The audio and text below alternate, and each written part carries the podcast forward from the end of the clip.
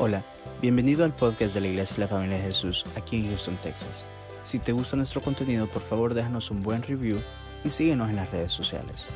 Nuestra visión como iglesia son las familias. Esperamos que este episodio sea de mucha bendición para tu vida. Somos tu familia. Yo no sé por qué me mandaron a subirme acá. Yo quiero que sigamos adorando. Esto está hermoso, bello pero la presencia de Dios reina en medio de nosotros. Pero si es cierto, pero si usted lo cree, ¿por qué no le damos la honra que Él merece? Pongámonos de pie, ovacionémoslo con un aplauso. Él es rey en medio de nosotros. Él merece la adoración. A Él sea la gloria. A Él sea por los siglos de los siglos. Amén. Aquí hay un fuego que no se puede parar. El Espíritu de Dios está en este lugar, tan vivo, tan tangible. Pero en esta noche es un tiempo de amor. ¿Cuántos están de acuerdo que es un tiempo de amor? Amén. ¿Sabe que yo quiero dejarle una pregunta? Eh, se escucha mucho que celebramos el nacimiento de Jesús. Pero mi pregunta para usted y para mí, para que lo meditemos, ¿en realidad estamos celebrando el nacimiento de Jesús? Porque una porción de la lectura que vamos a leer en esta noche dice de esta manera, dice que Él habiendo dejado su condición de Dios. La palabra dice, habiendo dejado ser como Dios, se despojó, se desvistió y se hizo hombre. En otras palabras, si nosotros analizamos lo que estamos leyendo, lo que la palabra dice, el Señor ha existido por la eternidad. Nuestro Rey, nuestro Redentor, nuestro Jesús ha vivido por siempre es el significado real, pero Él se apareció temporalmente. En realidad lo que hoy celebramos es su primera venida aquí en la tierra. Pero lo que esperamos y en lo que se basa nuestra confianza es en que Él viene por segunda vez. ¿Usted lo cree? Amén, yo también lo creo. Así que vamos a ponernos de acuerdo, vamos a orar juntos en esta noche. Dios mío, muchas porque es un privilegio poder estar en tu casa, en tu altar, adorándote, bendiciendo, exaltando tu nombre. Espíritu Santo, aduéñate de todo, porque todo te pertenece, nuestro corazón, nuestros ojos, nuestros oídos, todo te pertenece. Aduéñate. Que ya no sea vista desde este momento más que su Cristo exaltado y yo escondida detrás de la cruz. Aleluya. Dios es bueno. Dios es fiel. Dios es Emanuel, Dios es con nosotros y por eso celebramos este tiempo de amor. Y hablando de, tiempos de amor, fíjese que yo siempre disfruto recordar un tiempo especial que yo viví. Era un tiempo en el cual estaba tan enamorada de mi esposo, pero tan enamorada. Comía pensando en él, dormía pensando en él, vivía pensando en él. Y él en mí. Menos mal que no me puede contradecir, porque siempre la versión eh, la cambiaba un poco, pero estábamos tan enamorados y hubieron épocas en las que nos separábamos temporalmente porque él se venía a estudiar aquí a Estados Unidos. Y en esa época nos escribíamos cartas. Casi a diario nos escribíamos cartas, él mandándome y yo mandándole. Y no le puedo describir la emoción que había en mi corazón de ver venir al cartero y dejar cartas en mi casa, porque yo sabía que por lo menos una era para mí. Así que yo tenía aquella carta en mis manos y la disfrutaba, observaba, mire, eh, eh, apreciaba hasta la estampilla que le ponía. Yo decía, ¿le habrá puesto agüita o le habrá puesto su saliva? Así de loca de amor estaba yo. Y la abría. Y entonces cuando la abría la huelía y decía, estuvo en sus manos y suspiraba. Y, y, trataba de descifrar cada palabra que decía la carta, trataba de interpretar más allá quizás de las palabras. Disfruté tanto ese tiempo. Pero ¿por qué estoy contando todas estas cosas? Porque quiero contarle algo muy, pero muy importante. Ahora nosotros tenemos una carta de amor. Está escrita. Usted es el destinatario. Tiene su dirección, tiene su nombre, tiene su apellido. Está aquí. Es una carta de amor desde el principio al fin, porque es a través de esta carta donde nos podemos encontrar con el amado, donde podemos disfrutar y conocerle más, donde podemos sentarnos en su regazo y disfrutar de su presencia. Esto es extraordinario que podamos tener una Biblia. Tenemos que valorarla y amarla. Y por eso vamos inmediatamente a la palabra. Es un tiempo de amor y en, el, en este tiempo de amor vamos a descubrir al Señor como Él se dio para nosotros en amor. Una cosa muy linda que podemos encontrar en las escrituras. Quiero que me acompañe, por favor. Venga conmigo a Filipenses, capítulo 2. Filipenses, capítulo 2. Vamos a descubrir unos secretos tan valiosos, tan preciosos en este capítulo. La primera cosa de lo cual quiero compartir en esta noche tan linda, en este tiempo de amor, es que el verdadero amor no es amor.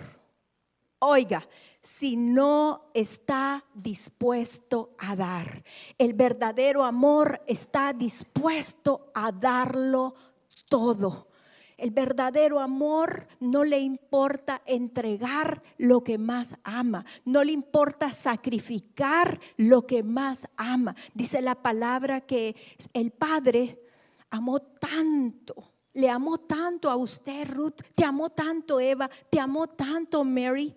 Te amó tanto Mirza que entregó lo que más amaba, entregó a su hijo a cambio de que tú tuvieras una vida eterna, una vida abundante, una vida llena de salud, una vida llena de esperanza. Si usted no ha entendido el amor como darse, como morir, como Cristo murió por nosotros, entonces usted no ha entendido en realidad lo que es el amor. Porque si no es de esa manera, lo que es es un contrato. Y si yo le cuento lo que es un contrato, es un acuerdo de obligaciones. Si tú me das, yo te doy. Si me tratas bien, entonces yo trataré de tratarte bien. Si tú me consientes, entonces yo voy a estar de buen, humor contigo. Si tú haces esto por mí, es un amor condicional, pero el verdadero amor del que yo quiero compartir en esta noche es un amor que no tiene reservas, es un amor que está dispuesto a darlo todo, hasta las cosas más pequeñas como las cosas más grandes. Yo le cuento una cosa que nosotros vivíamos con mi esposo. Y es que siempre estaba, estaba cuidándole yo de lo que comía, de que tuviera una buena alimentación, de que perdiera un poquito de peso. Así que íbamos al, a los restaurantes juntos y, le ordenaba yo, me decía, vaya, ordéneme usted, así como un poco resignado, a ver con qué me sale, decía, ordéneme, ordéneme usted. Y cuando nos traía la comida, él veía mi plato y veía el del plato de él. Y, y, y una mirada y unos ojos como como, quien dice, si me ama, sacrifíquese, deme de su comida. Y, normalmente terminábamos compartiendo lo que comíamos o a veces pedíamos mal. Había algo rico y algo no muy rico y entonces uno de los dos decía, no, no, no, no se coma eso, cómase lo mío. Y comíamos siempre juntos, estábamos dispuestos a dar. Él fue tan noble que eh, siempre estaba dándome las mejores cosas a mí. Y eso suena tan bonito, a mí me emociona porque me hace sentir viva, me hace sentir eh, que valió la pena todo lo que he vivido. Gloria a Dios por eso, gloria a Dios por, por cada uno de ustedes, porque ha valido la pena lo que hemos tenido que vivir. Yo te quiero pedir un favor, hay alguien a la par tuya especial quizás sea tu madrecita, quizás sea tu hermana, quizás sea una amiga, quizás sea tu cónyuge. ¿Puedes voltearlo? Quizás un amigo, le puedes decir, valió la pena, valió la pena, valió la pena estar contigo, valió la pena amarte. Hay unos que por fe están viendo a su cónyuge de dos metros de estatura, con medidas perfectas y están diciéndole, valió la pena, mi amor. Me encanta eso de la fe. Valió la pena, valió la pena. Pero lo que yo quiero enfocarme en esta noche es la manera como Jesús se entregó. Mire conmigo, acompáñeme, por favor. Mire aquí en el, en el capítulo 2 de Filipenses, verso 3 y 4, dice el Señor hablándonos. Completad mi gozo sintiendo lo mismo, teniendo el mismo amor, unánimes, sintiendo una misma cosa. Nada hagáis por contienda o por vanagloria, antes bien con humildad, estimando cada uno a lo demás como superiores a Él mismo. Mire, el Señor está diciendo, y, me, me, encanta otra versión que yo leía, porque en el verso 2 lo traslada en forma de preguntas, y entonces en las preguntas dice, ¿quieres llenarme de gozo? ¿Quieres llenarme de gozo? Antonia, el Señor te está preguntando, ¿quieres llenarme de gozo?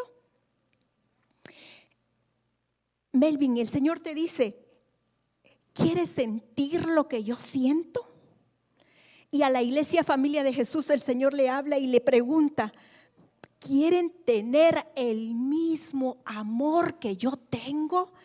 Y el Señor responde, unánimes, unidos, unidos por el vínculo del amor, sintiendo una misma cosa. Dice que lo que hagamos, lo hagamos no viendo al otro como menos, sino dice que superior y, que nosotros nos sintamos inferior. Y dice que todo lo que hagamos, lo hagamos, dice, con humildad, sin buscar nuestro propio beneficio. En el tiempo de amor, tú tienes que enfocarte en querer dar lo mejor de ti a otros. ¿Y cómo le puedes dar lo mejor de ti a otros? Siguiendo el ejemplo del Señor Jesucristo. Dice que Él no estimó absolutamente nada, sino que dejó su condición para venir a nosotros y darse él mismo. ¿Se imagina lo que era la condición del rey? ¿Se imagina su esplendor? ¿Se imagina su gloria? ¿Se imagina todo lo que él tenía a su alrededor? Y dice que él desestimó absolutamente todo por amor a nosotros y se entregó, entregó su vida por nosotros murió por nosotros. Ese es el llamado que el Señor nos quiere hacer en esta noche. Eso es lo que late en el corazón, eso es lo que hierve en el corazón del Señor, que nosotros podamos seguir su ejemplo y podamos decir, yo quiero entregarme a Él. Yo quiero dar lo mejor para, para mi rey. Yo quiero servirle a él de la mejor manera. Yo quiero dedicarle el mejor de mis tiempos, lo mejor de mi día, lo mejor de mis talentos. Yo quiero ser una ofrenda para él.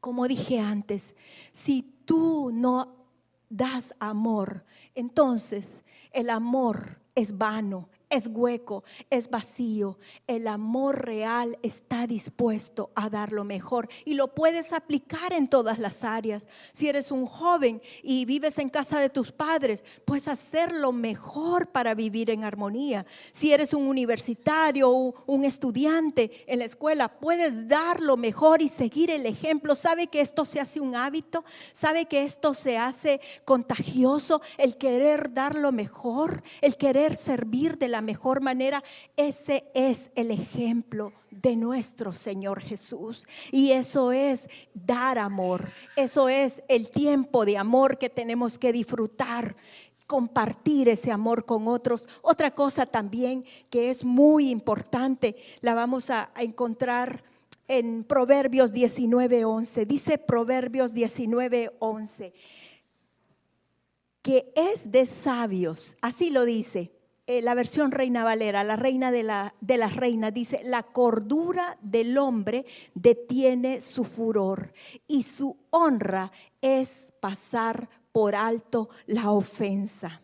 Quiero hacerle una pregunta, vamos a ver, ¿cuántos de los que estamos en esta noche se dicen a sí mismos que son puntuales? Casi nadie, qué tremendo, yo creí que solo yo era la pecadora. Ah, y hay uno atrás. Ya, ya, ya le voy a preguntar a su familia si es. Ah. Ahora le hago otra pregunta. ¿A cuántos les gusta esperar o que les hagan esperar? A nadie tampoco. Fíjese que yo me recuerdo la manera de ser de mi esposo. Mire, él era el hombre más puntual, la persona más puntual que yo he conocido. Si usted le decía a las seis de la tarde, él a las cinco y media estaba en el lugar donde usted le había citado. Y, teníamos, vamos a decir, unos, unos desacuerdos porque ah, yo, para mí, un día son como mil años. Y mil años a veces son como un día. Es como que yo me perdiera a veces en la noción del tiempo y no logro ubicarme en los espacios y los tiempos. Así que aquel pobre hombre primero se sentaba en la sala. Me veía pasar. Mire, yo cuando pasaba enfrente de él corría para que él dijera que me estaba apurando. Y se iba a traer y venía y, me decía, ya vas a estar, Eli. Sí, sí, sí, ya voy a estar, le decía. Cuando había pasado mucho tiempo, él se iba al carro a esperarme. A veces me mandaba mensajitos, estoy afuera esperándote. Pero mire, creo que era de las cosas que más a él lo incomodaban. Pero no recuerdo que él me haya hecho pasar un mal momento por esto. Era tanto el amor que yo creo que él oraba por mí. Él oraba por él y pasaba por alto todo tipo de cosas. Por amor. El amor hace que tú pases por alto muchas cosas y lo puedes aplicar en tu casa, lo puedes aplicar con tu cónyuge porque no somos perfectos, entonces eh, tenemos ciertas cosas que nos desagradan, tenemos ciertos hábitos que no son muy buenos y dice que es de sabios el pasar por alto la ofensa. Pero quiero contarle la otra parte. Mire, él es y era el hombre más olvidado también que yo conozco. Él olvidaba las llaves, él olvidaba el iPad, él olvidaba el teléfono, él olvidaba eh, de todas las cosas, no se imagina cuántas cosas olvidaba, pero él estaba convencido ciegamente que yo guardaba todo y que yo tenía todo. Así que aquí me tiene todo el tiempo diciendo, Eli, ¿dónde está tal cosa? No sé, no, no, no lo he visto, no lo tengo. Eli, busca bien porque vos lo tenés. Yo, no, no tengo nada. Y él insistía, Eli, ¿dónde, dónde me, dejaste tal cosa? Eli, tal cosa.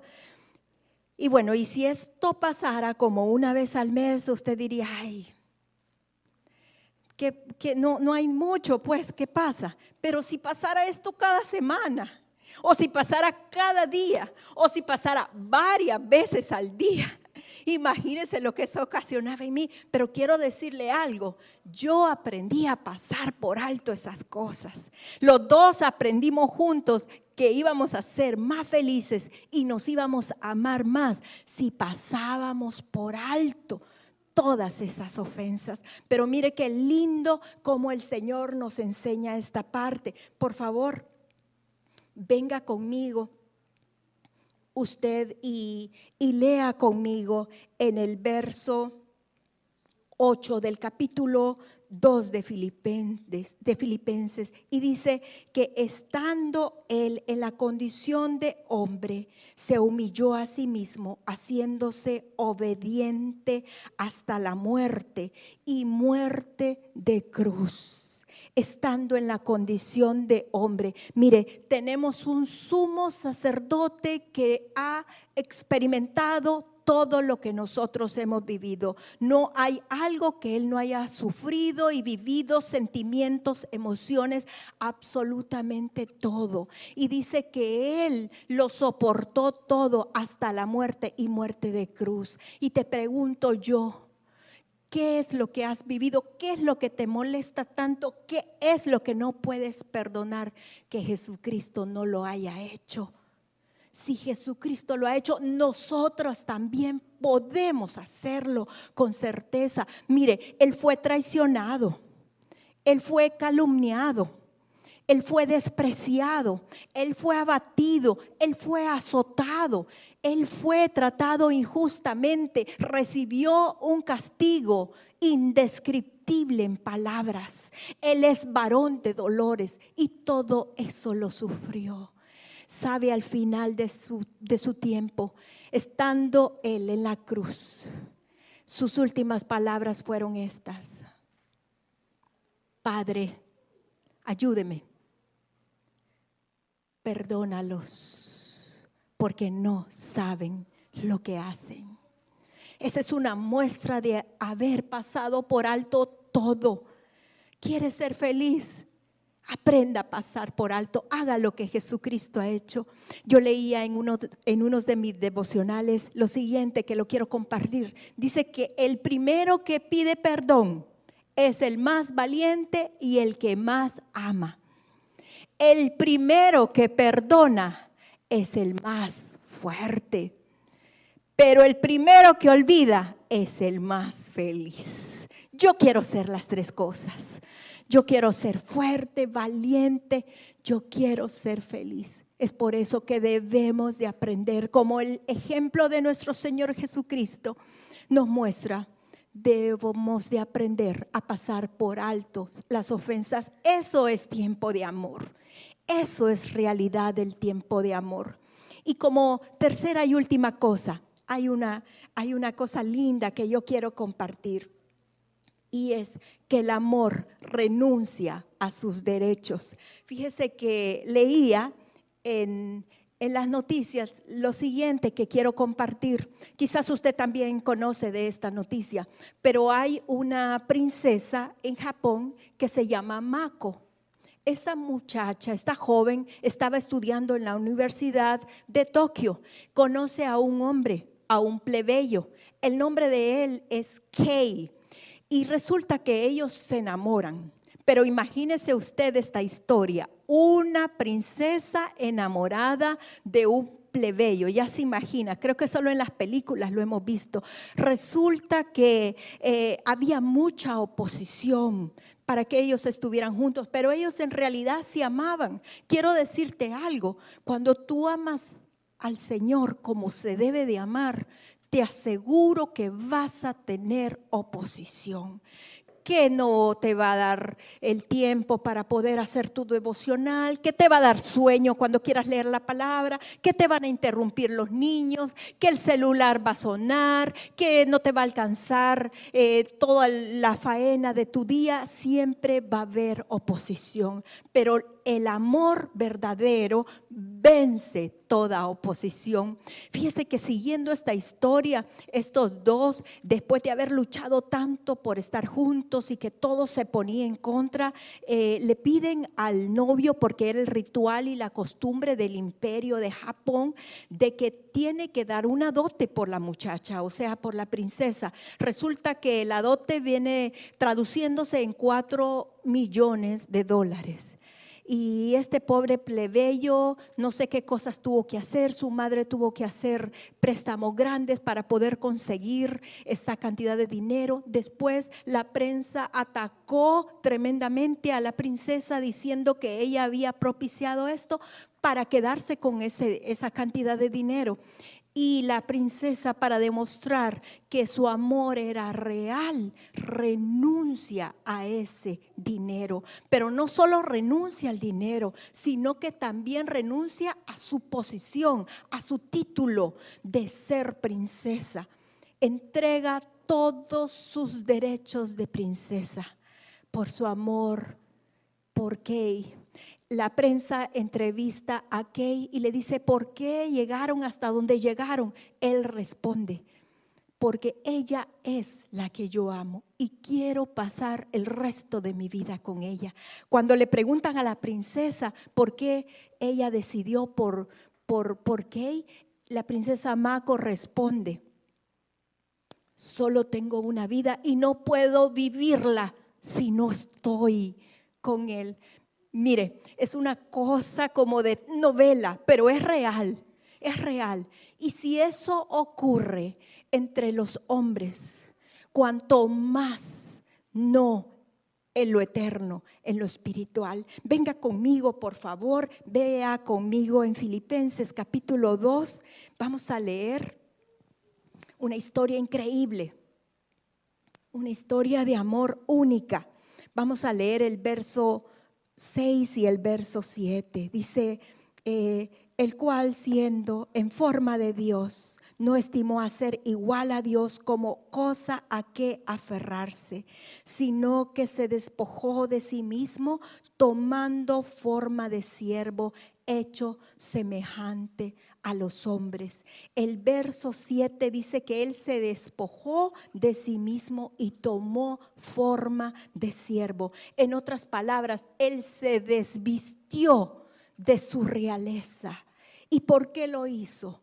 Lo hizo por amor había entendido lo que era el amor, había entendido que haciéndolo de esa manera era la manera como Él, empobreciéndose, nos iba a hacer ricos a nosotros, cargando nuestros pecados, nos iba a hacer libres de culpa, pagando el precio por nuestra ofensa. Él nos iba a hacer libres haciendo lo que hizo, Él nos ha dado una vida abundante. Usted no es cinco de yuca, dirían en El Salvador. Usted no es cualquier cosa. ¿Sabe por qué? Porque el Señor ha declarado que usted es real sacerdocio, linaje escogido. Somos llamados para anunciar las virtudes de aquel que nos ha sacado de la oscuridad. No sé cuál es su oscuridad, no sé si es la tristeza, no sé si es la frustración, no sé si es la derrota, no sé si es el cansancio, si es la enfermedad, pero lo que sí sé que Él ha vencido. No podemos sentirnos, nadie de los que estamos en este lugar, que no valemos, que estamos solos que estamos abandonados, porque Emanuel es con nosotros. Él es por nosotros. Y si Él es por nosotros, no habrá nada que nos detenga. El enemigo nos quiere acechar. Posiblemente hasta quitarnos la vida. Pero quiero decirle, si el enemigo se atreve, tenemos un Salvador que está dispuesto a quebrarle los dientes. No lo digo yo, no soy irreverente, lo dice la palabra. Dice que Él le rompe los dientes a Satanás.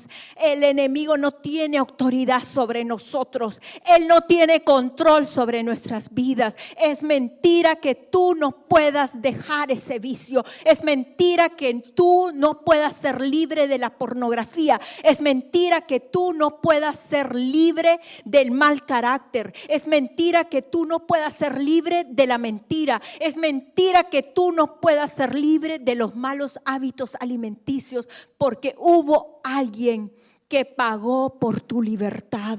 Hubo alguien, Jesucristo, Yeshua, Adonai, el mismo que servimos hoy y siempre. Él ha dicho, que donde nosotros estemos, Él iba a estar con nosotros. Él es con nosotros. Él es Emanuel. Gloria en las alturas por su vida. Gloria en las alturas por este regalo de amor y este tiempo de amor que podemos compartir. Y dije compartir porque no es un tiempo de recibir como muchos eh, equivocadamente lo entienden. Es un tiempo de compartir. ¿Cómo lo vas a compartir? Está bonito que te den regalos y das regalos. Es muy lindo. A todos nos encanta. No estoy en contra me encanta, pero es más lindo compartir un regalo eterno. Porque mire lo que dice la palabra. Vaya conmigo. Dice el verso 9, por lo cual también le exaltó hasta lo sumo y le dio un nombre que es sobre todo nombre, para que en el nombre de Jesús se doble toda rodilla de los que están en los cielos y en la tierra y debajo de la tierra. Y toda lengua confiese que Jesucristo es el Señor para gloria de Dios Padre. Este es un momento de éxtasis aquí en nuestra iglesia, pero también en la eternidad. Te digo por qué. Porque la palabra dice que toda lengua le confesará. Y cuando dice toda lengua, se refiere a todos, chiquitos o grandes. Cualquier condición, cualquier raza, dice todos. Y dice que lo que está arriba de la tierra, lo que está en la tierra y lo que está debajo de la tierra, tendrá que confesar que Jesucristo es el Señor. Hoy es un tiempo especial. Hoy es un regalo, este día es un regalo. Te digo por qué. Porque tú puedes hacer a Jesucristo el dueño de tu vida. Va a llegar un momento que quizás sea muy tarde en el tiempo. Y quiero decirte, si no lo haces hoy, porque te da pena, porque no estás seguro, o porque piensas que esto no va con tu personalidad, o porque quieres disfrutar un tiempo más y crees que se te va a terminar la vida, puede ser muy tarde. Y te digo, también en el infierno van a tener que arrodillarse y declarar que Jesucristo es el Señor, porque lo dice la Biblia, no lo digo yo.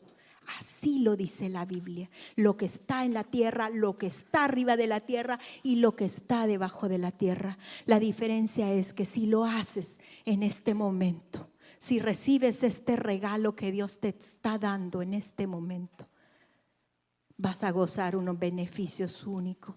Te invito a que cierres tus ojos. Quiero que oremos juntos. ¿Por qué no le decimos algo así a Él? He caminado pasos muy ajetreados. He atravesado muchas tormentas para llegar a un momento como este y reconocer que nada soy sin ti, Jesús.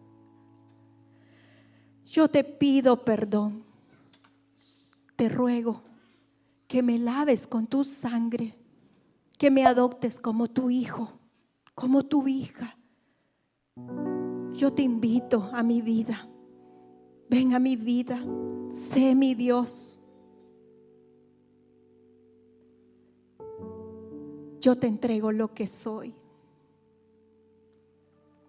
Yo creo, Jesús, que tú estás preparando un lugar para mí especial, que mi nombre lo conoces y lo escribes en el libro de la vida. Gracias por recibirme, Jesús. Yo te recibo hoy y desde hoy y para siempre tú eres mi Señor. Si fue la primera vez que hiciste esta oración, los cielos cantan, las estrellas se iluminan y todos los ángeles te aplauden. Hay una nube de testigos que se regocijan contigo. Pero posiblemente no fue la primera, pero quizás has huido por mucho tiempo del Señor, de su gracia, de su amor, y te has alejado y piensas que no has encontrado el camino para regresar. No estás seguro ni cuál es la vereda por seguir. Has querido tomar atajos, pero esos atajos te han llevado a precipicios. No importa. Él es un Dios de amor y te espera con sus brazos abiertos. ¿Por qué no le dices, Señor, volvamos a empezar? Vuelve a escribir la historia, pero esta vez que sea el mejor final. De tu mano viene toda cosa buena, Señor. También te pido perdón y te ruego que me ayudes a vencer mis debilidades. Me reconcilio contigo, Dios. Y te hago el Señor absoluto de mi vida. Gracias, Rey, por tu iglesia. Gracias por tu amada. Gracias por este remanente que tú has dejado en la Lilla Roz. Gracias por este tiempo, Señor. Es un tiempo de amor, un tiempo inolvidable para todos aquí. Recordamos tu primera venida y esperamos tu segunda venida. Y lo haremos adorándote en medio de la tormenta como cantábamos. Hoy brillan las luces en Belén, pero también en la Lilla Roz. Aquí ha ocurrido un milagro ha habido un tiempo de amor que no terminará jamás. Y por eso te adoramos como tú lo mereces, Rey. No olvidaré